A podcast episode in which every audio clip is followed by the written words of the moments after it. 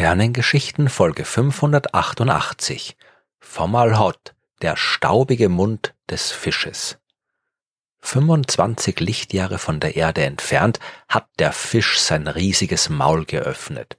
Denn das ist es, was der arabische Name des Sterns Fomalhot bedeutet, das Maul des Fisches oder der Maul des Wals. Und passenderweise befindet sich dieser Stern auch im Sternbild südlicher Fisch. Von Mitteleuropa ist es und damit auch der Stern nur im Spätsommer, im Frühherbst zu sehen, aber Fomalhaut gehört zu den hellsten Sternen am Himmel. Er ist der 18 hellste Stern, wenn man genau sein will. Und er ist daher auch schon in den frühesten Sternkatalogen zu finden, aber wie beeindruckend dieser Stern wirklich ist, haben wir erst in den letzten Jahrzehnten entdeckt, als wir angefangen haben, ihn auch mit großen Teleskopen zu beobachten. Aber bleiben wir zuerst noch bei den Grundlagen. Fomalhaut ist hell. Der leuchtet ungefähr 17 Mal so hell wie unsere Sonne, ist auch knapp doppelt so groß und schwer wie unser Stern und dementsprechend heißer mit einer Oberflächentemperatur von über 8000 Grad.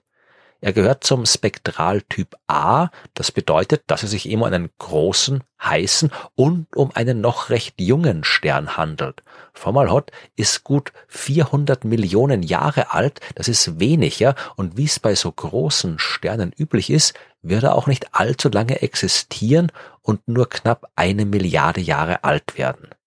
Fomalhaut muss sein vergleichsweise kurzes Sternleben aber nicht alleine verbringen. Er ist Teil eines Dreifachsternsystems, allerdings eines, das ein bisschen unüblich ist. Sein erster Partner ist der Stern TW Piscis Austrini oder auch Fomalhaut B. Das ist ein kleinerer, eher sonnenähnlicher Stern, der aber fast ein ganzes Lichtjahr von Fomalhaut entfernt ist so große Distanzen, die sind bei Doppelsternen eher unüblich und der dritte Stern, denn es ist ja ein Dreifachsternsystem, der dritte Stern des Systems, der ist noch weiter weg. Fomalhaut C oder auch LP876-10 ist ein kleiner roter Zwergstern mit einem Abstand von zweieinhalb Lichtjahren. Trotzdem hängen alle drei zusammen und dass sie ein Mehrfachsystem bilden, bei dem die einzelnen Sterne so weit auseinander liegen, ist nicht die einzige Besonderheit. Aber dazu kommen wir später noch. Jetzt werfen wir einen genaueren Blick auf Fomalhaut selbst. Schon 1983 hat man dort einen Infrarotexzess entdeckt. Und mit Exzess, ja, ist jetzt keine wilde Party gemeint, sondern ein Überschuss. Oder anders gesagt, man hat dort mehr Infrarotstrahlung gesehen, als bei einem Stern wie Fomalhaut eigentlich zu erwarten war. Die Ursache dafür, die hat man schnell entdeckt. Der Stern ist von einer Scheibe aus Staub umgeben.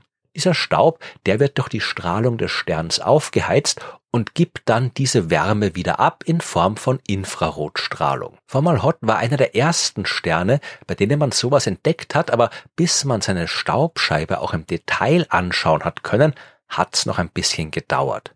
Zum Glück haben wir mittlerweile viele Infrarotteleskope im Weltall, die die Wärmestrahlung des Staubs detektieren und ein genaues Bild der Scheibe machen können beziehungsweise der Scheiben, denn es gibt mehrere. Der Stern ist quasi von Staubringen umgeben, von denen der innerste fast direkt am Stern dran ist. Die Staubteilchen, die sind winzig dort, nur ein paar Dutzend Nanometer groß. Größere Partikel, die gibt's dann weiter außen in einem Ring, der, wenn man ihn in unser Sonnensystem versetzen würde, so breit wäre wie der Abstand zwischen den Umlaufbahnen von Merkur und Erde dann kommt eine Lücke und dann noch eine breite äußere Staubscheibe, die so breit ist wie fast das ganze Sonnensystem bis hin zur Umlaufbahn von Neptun und sich bei einem Abstand von ungefähr 130 astronomischen Einheiten befindet, also mehr als dreimal so weit entfernt, wie der Pluto von der Sonne entfernt ist. Staub um einen Stern herum, das ist erstmal nicht außergewöhnlich. Alle Sterne fangen mit Staub an. Sie entstehen ja aus großen Wolken voller Gas und Staub und davon bleibt immer ein bisschen was übrig, das sich dann in einer Scheibe um den jungen Stern herum ansammelt. Und übrigens, wir können die ganzen Staubteilchen natürlich nicht direkt sehen. Aber wie ich schon gesagt habe, sie erwärmen sich durch die Strahlung des Sterns und sie geben die Wärme in Form von Infrarotstrahlung wieder ab. Und die Wellenlänge dieser Strahlung, die hängt unter anderem von der Größe der Staubteilchen ab. Deswegen wissen wir auch, dass die Staubteilchen in dieser äußeren Scheibe circa ein paar Mikrometer groß sind. Und das ist interessant, denn Staub dieser Art sollte eigentlich rein durch den Druck der Strahlung des Sterns quasi davon gepustet werden. Das geht vergleichsweise schnell und bei einem Alter von 400 Millionen Jahren sollte eigentlich nichts mehr davon übrig sein. Jetzt ist da aber noch was, und zwar jede Menge, und das bedeutet, dass dieser Staub immer wieder neu produziert werden muss. Das kann durch Kollisionen passieren. Wenn sich dort viele Asteroiden und Kometen tummeln, dann können die auch miteinander zusammenstoßen und dabei Staub produzieren. Aus den Beobachtungsdaten kann man sogar ausrechnen, dass man ungefähr 10 Billionen Kometen mit einer typischen Größe von einem Kilometer braucht, um so viel Staub zu produzieren, wie man bei Fomalhaut beobachtet. Das klingt nach viel und das ist auch viel, aber es ist nicht unverhältnismäßig viel. Auch die Erde ist ja von einer Wolke aus Kometen umgeben, der Ortschen-Wolke, über die ich in Folge 321 mehr erzählt habe. Und man schätzt, dass sich dort ebenfalls ein paar Billionen Objekte befinden.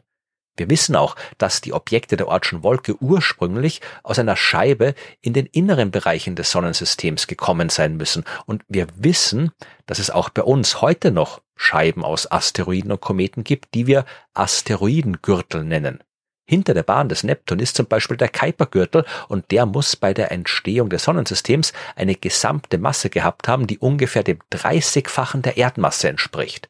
Bei Fomalhaut braucht man eine entsprechende Masse im Ring von 110 Erdmassen, was, wie gesagt, nicht unverhältnismäßig viel mehr ist. Und wir dürfen nicht vergessen, Fomalhaut ist sehr viel jünger als die Sonne. Unser Stern ist 5 Milliarden Jahre alt, Fomalhaut erst 400 Millionen Jahre. Wir haben sehr viel mehr Zeit gehabt, in der das ganze Zeug, das früher da war, in die Ortsche Wolke oder in den interstellaren Raum hinausgeflogen ist. Formalhaut sitzt, vereinfacht gesagt, immer noch in einer großen Menge des Staubs rum, aus dem er geboren worden ist. Obwohl, das ist eigentlich schon fast zu vereinfacht. Wenn das so wäre, dann wäre ja nur Staub da. Und das trifft vermutlich auf die inneren Scheiben zu, aber in der äußeren Scheibe muss sich der Staub zum Teil schon zu größeren Objekten, eben zu den Kometen und Asteroiden, zusammengeballt haben und die produzieren jetzt halt neuen Staub durch Kollisionen. Aber wenn sich aus dem Staub Asteroiden und Kometen gebildet haben, haben sich da vielleicht auch schon Planeten gebildet, weil so ist es ja bei uns weitergegangen. Zuerst war nur Staub, dann Asteroiden und Kometen und daraus sind dann die Planeten entstanden. Und die Lücke zwischen den Staubringen bei Fomalhaut, die weist auch darauf hin, dass da vielleicht schon größere Objekte sind, die mit ihrer Gravitationskraft den Staub durcheinander bringen. Und tatsächlich hat man 2008 die Entdeckung eines Planeten bei Fomalhaut verkündet. Und nicht nur das, man hat diesen Planeten sogar gesehen. Das Hubble Weltraumteleskop hat ein Bild gemacht, bei dem der Planet als kleiner Lichtpunkt inmitten der Staubringe von Fomalhaut zu sehen war.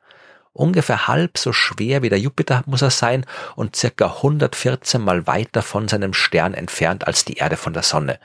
Man hat dem Planeten den Namen Dagon gegeben, nach einem mesopotamischen Wettergott, der als Fisch dargestellt wird. Und wenn es Dagon wirklich geben würde, dann wäre er nicht nur ein enorm spannender Planet, sondern auch der erste Planet gewesen, den man direkt auf diese Art gesehen hätte.